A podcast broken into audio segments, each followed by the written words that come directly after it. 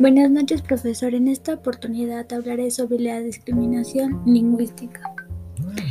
Las lenguas originarias son parte de la cultura de un país, pero estas se fueron extinguiendo con el paso del tiempo. En el Perú, muchas de ellas se perdieron debido a la discriminación. Por ende, debemos de tomar conciencia, colaborar con lo que tenemos en nuestro alcance por ello, hoy les hablaré acerca de la discriminación lingüística y las causas de esta. En los últimos años se ha avanzado mucho en los grupos lingüísticos, pero sin embargo, tras pasar el tiempo, algunas se fueron perdiendo, debido a que solo una parte de la población lo practicaba en donde sufrieron humillaciones con tan solo el hecho de hablar una lengua originaria de sus pueblos. Según el reporte del Ministerio de Cultura de Perú, menciona que hace 40 años se extinguieron unas 35 lenguas, pero actualmente hay muchas organizaciones que están tomando cartas en los asuntos, por lo cual se observan muchos avances. En algunas instituciones se está fomentando aprender estas lenguas por motivos de los derechos. En el aspecto social sigue perdurando el pensamiento erróneo de las personas. Por ello, las acciones que debemos de proponer para seguir construyendo un país con igualdad de derechos y oportunidades son las siguientes.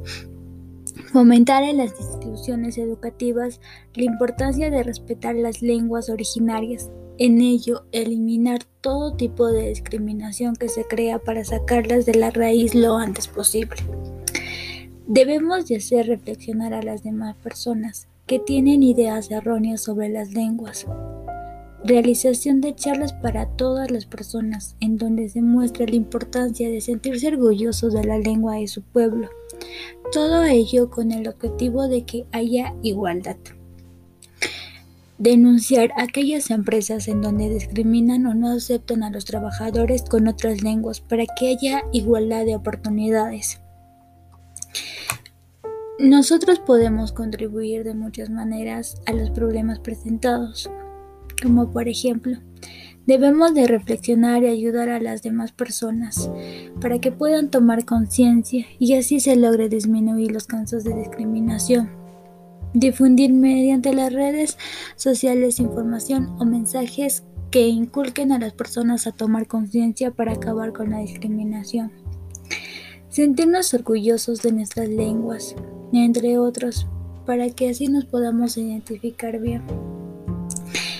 Los compromisos que puedo asumir para contrarrestar la discriminación lingüística es que valoraré la lengua originaria que tengo. Además, aprenderé otras lenguas como por ejemplo el quechua, para que así logre socializar con las demás personas y pueda mantener vivo esa cultura y pueda perdurar por muchos años. Eso ha sido todo, profesor. Muchas gracias.